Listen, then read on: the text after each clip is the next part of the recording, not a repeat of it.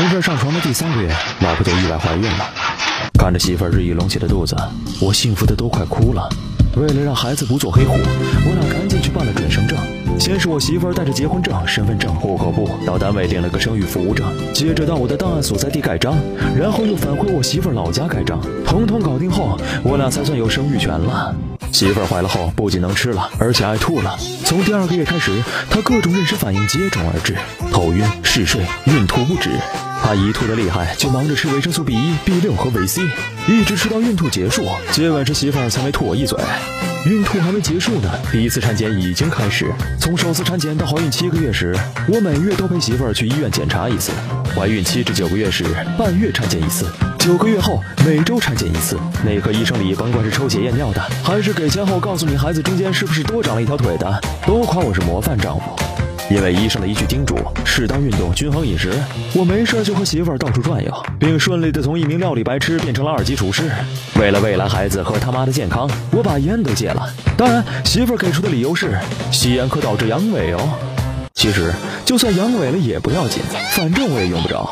媳妇怀孕九个月时，医生给我发了一张红牌，说是严禁同房，因为这会儿胎儿开始下降，做爱容易使宫口张开，造成胎膜早破、早产等。医生是不知道，我禁欲都半年多了，媳妇压根儿不让碰，总怕我捅到孩子脑门儿。预产期前十五天，老婆开始放产假了。我怕有突发情况，在预产期前三天也请了陪产假，开始守护老婆七乘二十四小时模式。最后，产房里的一声啼哭，让我真切懂得了孔子“有朋自远方来，不亦乐乎”。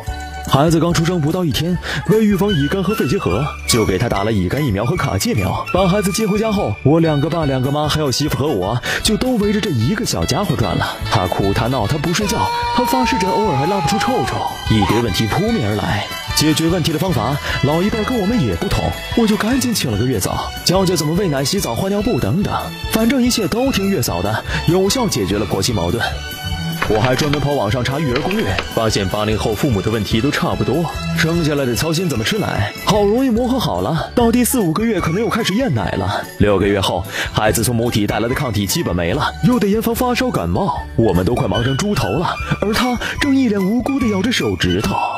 现在孩子越来越大了，但尿床的习惯还是没改。夏天夏天快来吧，我就可以带儿子去游泳池尿尿了。最近比较烦，比你烦也比你烦。我媳妇儿的肚子是越来越圆，预产期将近，情绪有点乱。迎接新生命，我还没有准备完。意外怀孕，孩子来的突然，刚做爸爸有点手忙脚乱。媳妇儿每天总是唠叨没完。